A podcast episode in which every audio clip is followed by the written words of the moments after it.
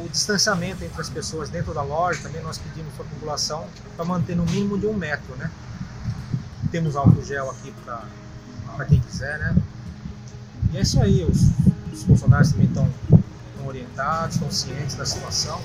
Esse é o senhor Tomás Azani, dono de um açougue em Osasco, município da Grande São Paulo. O açougue dele é um dos estabelecimentos comerciais considerados essenciais, ou seja, que podem continuar abertos durante a pandemia.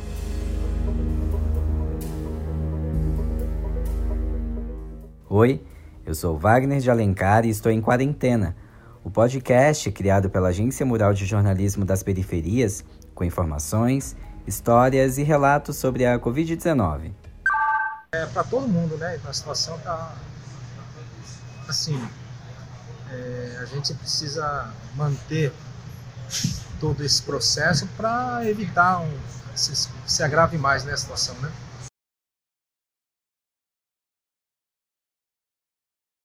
Mesmo assim, ele não parou de trabalhar por causa da quarentena e tem se virado para se manter seguro. Já a Michele é dona de um restaurante em Carapicuíba e mudou até a operação do estabelecimento para continuar funcionando.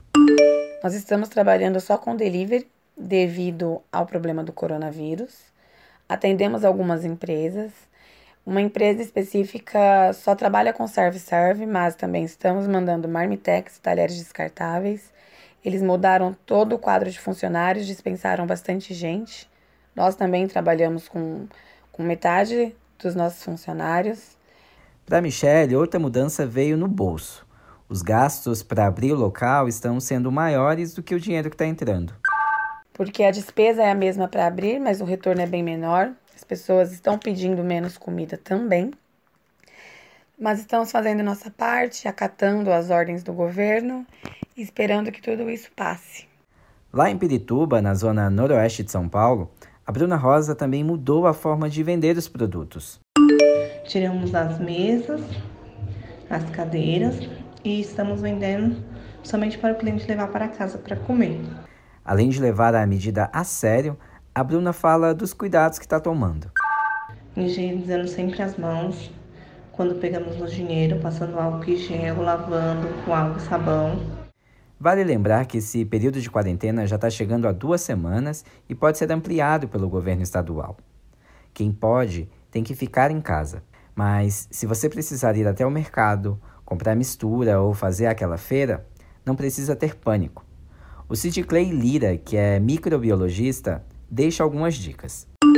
É importante que ele também limpe bem os pacotes e as embalagens de compras com álcool 70 ou quando não puder, né, com água e sabão, assim que chegar em casa. Entendeu? Se chegou em casa, não, não guarda nada na geladeira, vai limpar tudo, todos os alimentos que dê para limpar, as verduras, as frutas, porque esses alimentos também devem ser higienizados, né? Porque a gente esquece que outras pessoas manusearam essas comidas, né?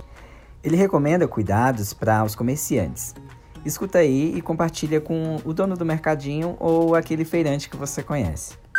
A primeira indicação é para que os comerciantes é, não ter contato físico entre os funcionários e os clientes. A gente sabe que o coronavírus ele se transmite por gotículos de saliva e pode ser transmitido por aperto de mão, beijos, abraços e até mesmo durante a, a fala, se estiver muito próximo, né? Por isso a importância de manter aquela distância de um metro entre, entre os clientes e lavar bem as mãos com água e sabão. Além disso, ele também alerta quem trabalha nesses estabelecimentos. Também é indicado que os funcionários eles não utilizem adornos, né? Anel, pulseira, relógio, porque isso dificulta a limpeza das mãos, né? Assim como unhas é, compridas ou unhas postiças, elas também devem ser evitadas, né? As unhas devem se manter sempre cortadas, porque isso facilita na hora de, de higienização. A gente está cansado de saber que manter a higiene da maçaneta da loja à maquininha do cartão de crédito é fundamental para não propagar o vírus. Se você não tem álcool gel, se liga então nessa alternativa dada pelo Sid Clay. A gente pode limpar as superfícies e objetos com álcool 70 ou então uma solução clorada, né? Pode ser desinfetante, água sanitária, lisoforme ou outro que contenha cloro. E claro, não podemos esquecer do bendito dinheiro. O dinheiro também é um possível meio de contaminação não só do coronavírus, mas de outras doenças também. E aí o indicado é que se lave as mãos com sabão ou utilize álcool 70% após manusear as notas, né, no troco e até mesmo cartões de crédito, né?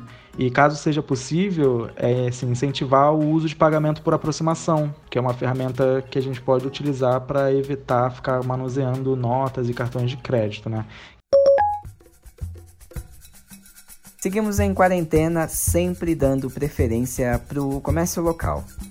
Acesse outros conteúdos sobre a Covid-19 no site da Agência Mural, agenciamural.org.br e também no Instagram, no Twitter e no Facebook. Participe enviando seu áudio para o nosso WhatsApp. Anota o número: DDD 11 97591 5260. Lave as mãos, se puder, não saia de casa e até mais. Você ouviu o Em Quarentena, um podcast produzido pela Agência Mural de Jornalismo das Periferias. Para apoiar o nosso trabalho, acesse catarse.me periferias.